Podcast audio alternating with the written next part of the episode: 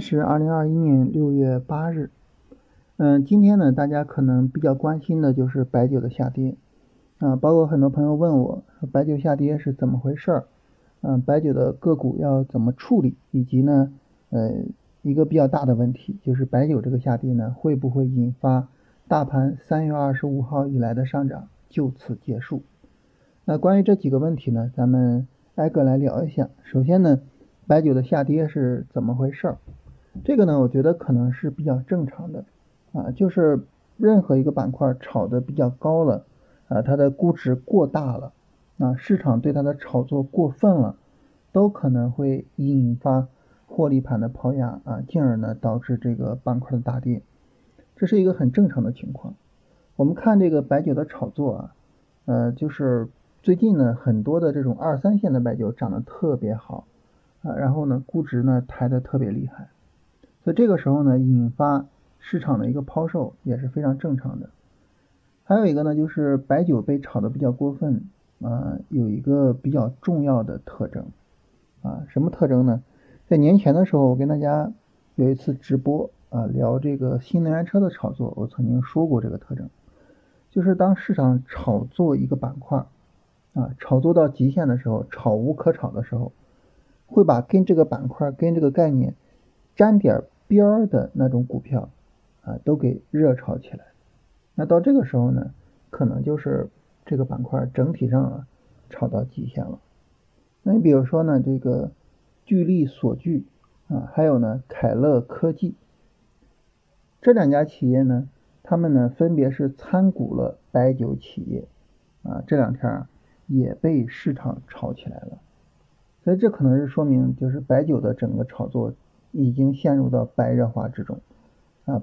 炒无可炒的情况下，就去找他们的参股企业去炒，那这个时候呢，就是白酒见顶也是很正常的，所以我觉得它可能没有什么太特别的原因啊，就是估值炒得过高，然后呢有人去卖，然后这个卖呢就会引发更多的获利盘的抛压，进而呢导致了一个滚雪球的效应，但是。那你大家说呢？你是否预见了这个白酒会这么跌呢？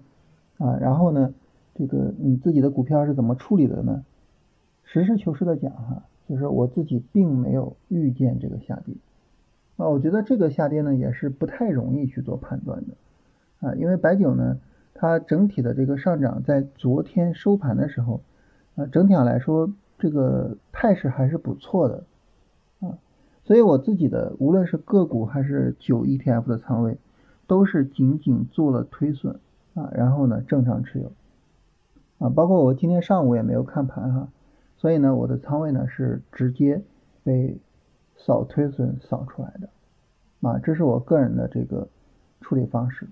啊，当然大家可能呃有能够说这个提前 发现这种危险，然后可能有出得早的，也可能呢。呃，也有跟我一样是推损出来的，啊，但整体上来说呢，我觉得这两种操作都没有什么问题。就是你如果说有能力提前做这种预见，啊，那当然是最好的，是吧？呃，你的整整个的收益可能会比我们要高很多。那么没有这个能力呢，也没关系，啊，按照我们所讲的这种推损的方式，啊，我们至少不会在这个下跌之中承受什么过大的风险，啊，顶多就是一些盈利回吐。但是呢，比较大的问题是什么呢？就是比如说啊，盲目的去信任啊“白酒”这两个字啊，那嗯大跌我就是不卖。甚至呢，今天有很多朋友问我说：“老师，你看白酒这个大跌，它是不是一个抄底的好机会呀？”那你这样去想的话，这就不对了啊，这就是什么呢？这就不客观了啊，就对这个白酒啊这个板块。对于这个行情有了先入之见，也就是它无论怎么跌都能涨起来。但是如果我们客观去看待的话，我们的答案就只能是现在这样一个急跌，它至少也需要一个漫长的消化过程。所以呢，啊，我们是不用着急去做抄底的。啊，所以如果说呢，那么我们该出场没有出场啊，该推损出没出，或者是呢，哎，我还想着说去抄底。我觉得呢，这个时候可能是有一些不够理性的啊，对白酒这两个字呢，可能盲目的乐观了。白酒呢，我觉得它应该说是我们国内的上市企业里边哈，整体上商业模式最好的、盈利能力最强的一个板块。这个板块呢，如果说有一些比较好的啊低估的啊这种交易机会，去买入去持有，问题并不是很大。但是呢，任何的板块、任何的商业模式、任何的企业都不值得你去花过高的价格去做买入啊。这个时候呢，你可能要耗费大量的时间去抵消这个过高的估值啊。所以从这个意义上来说呢。我觉得，哪怕你说我长期持有，啊，也应该对它有一个理性的判断，啊，这是第二点，就是关于白酒的操作。第三个呢，就是白酒这个行情会不会引发大盘整个波段上涨的结束？啊，大盘从三月二十五号以来的这个上涨，有没有可能会结束呢？呃，我我们还是说从客观的市场走势的角度，那么目前呢？呃，市场并没有一个大的下跌，哪怕跌的最厉害的上证五零，现在呢也是明显的高于前低的，所以这个时候呢，我们就不过早的仓促的去判断啊，大盘整个上涨结束了啊，我们还是去判断什么呢？还是去判断啊，大盘它的整个的波段上涨是有可能会延续的，而目前呢是大盘一个日线、短线调整的过程。在这个过程之中呢，实际上呢，我们是有买入机会的，而不是反过来啊。所以这个时候呢，实际上呃不用特别的去悲观。那这是整体上关于白酒这个事情的这个影响啊。那么根据这个呢，我们也聊到说大盘是吧？大盘呢现在呢它是一个这个三十分钟的一个调整的过程啊。如果说呢大盘明天没有什么急跌破位的话啊，那么这个时候。实际上，我们还是理解大盘在一个日线调整中，在一个呃可以买入的一个过程之中。因为今天上午呢，我白酒的仓位都出来了，而白酒在之前的这个仓位占比是比较大的，所以呢，我空出来了比较多的仓位。今天下午呢，也是进场了两只股票，然后把仓位稍微的提一提啊，当然还是比昨天下降了很多啊，但是稍微提了一下，就是整体对于行情的判断。依然是大盘处于日线、短线调整中，存在日线、短线的操作机会啊，除非说有一个急跌破位，这个时候呢，仓位就不再着急进了。当然，大家对于这个急跌破位之后个股的处理，大家应该很熟了，是吧？啊，我们个股呢还是按照个股自身的走势去进行处理。那这是关于大盘的情况啊，就是大盘大家可能会觉得我说的比较乐观，是吧？我马上就要说到。不那么乐观的事情了，就是关于板块和个股的情况。就是在白酒倒了之后啊，整体上这个市场你很难找到说哪个板块它有可能成为主流板块，或者是成为引领大盘往上走的这个板块。就整体上呢，热点会比较的分散啊。你比如说今天涨得比较好的板块，我们看上海自贸、区块链、军工、华为、鸿蒙。你发现这些个股呢，它有很多是什么呢？它是从底部起来的第一波，甚至呢，有很多个股是底部起来的第一根大阳线、第一根 K 线，就是这是新的热点、新出来的东西。啊，那些老的概念呢，整体上来说呢，就不是很理想。这里面呢，特别值得说一下的就是新能源车。你看新能源车呢，你会发现呢，新能源车这个指数。整体上来说啊，走的还是不错的啊。然后呢，就兴致勃勃的到新能源车里面去翻个股，结果呢，翻不出来太好的、太值得操作的个股。所以总体上来说，就是从板块和个股方面呢，呃，这一波行情不是太好处理。所以就是整体上目前处于一个大盘有机会，但是呢，不好参与、不好操作啊、不好赚钱的这么一个情况。在这一波行情呢，我可能还会去配置一些 ETF 啊，无论是指数的 ETF 还是行业的 ETF 啊，这是大盘和板块的情况啊。整体的市场相对来说呢比较复杂一点啊。本来有一个坐镇中军的白酒啊，结果白酒咵倒了，这后边就一下子不太好办了。嗯，那么这是我们今天跟大家要聊的内容，然后来看看这个大家的问题啊。有朋友问什么时候再有五天训练营啊？这个这个我我不我不好讲啊，因为刚办过去是吧？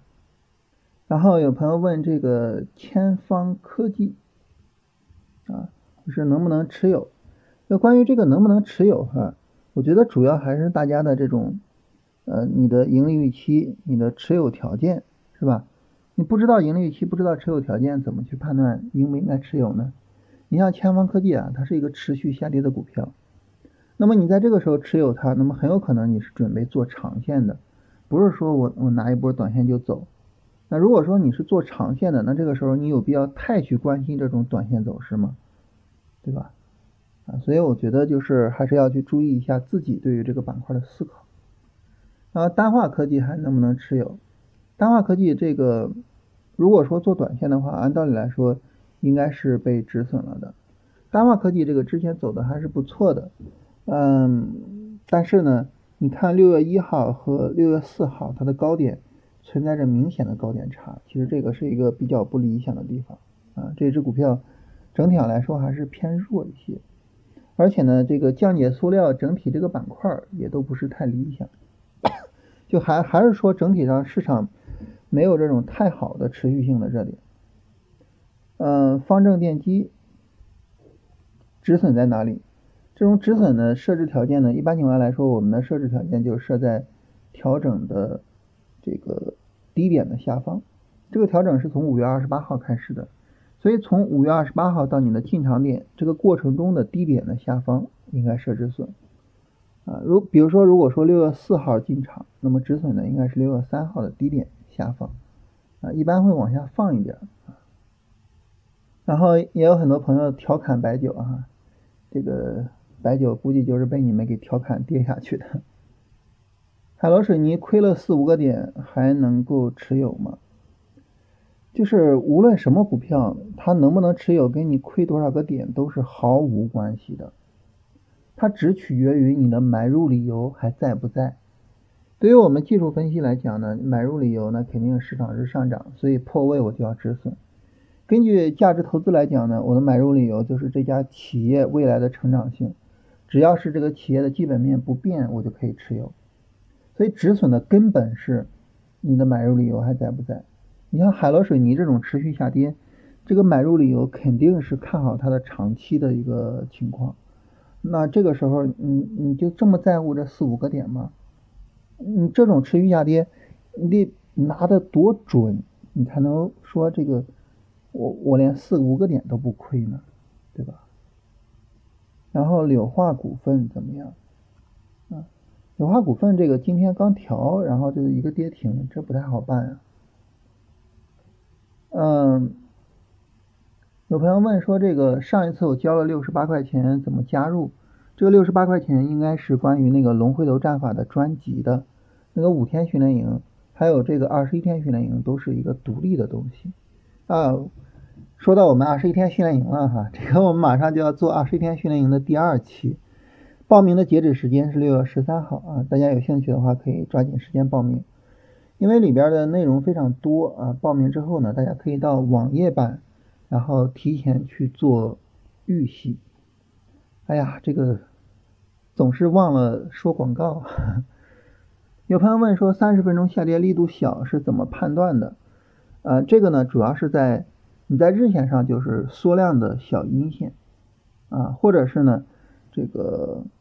阳线的上影线啊，如果说你在三十分钟判断呢，就是它没有大阴线，没有那种暴跌，是吧？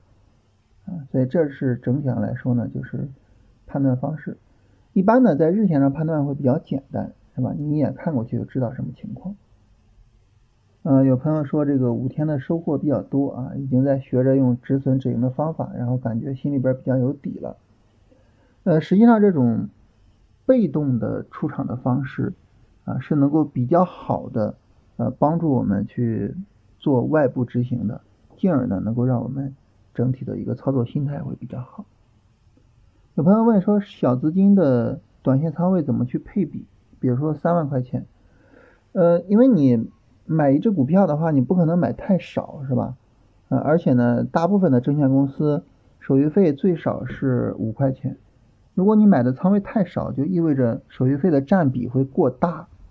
啊，手续费占比过大呢，你就就说它的这个损耗还是比较厉害的。所以，如果资金太小的话，实际上不是太好做，不是太好做个股。嗯，股市这个地方，说实话，我觉得它是一个嫌贫爱富的地方，它需要你有比较大的资金，然后呢，你做整体的资产配置，然后呢去赚到钱。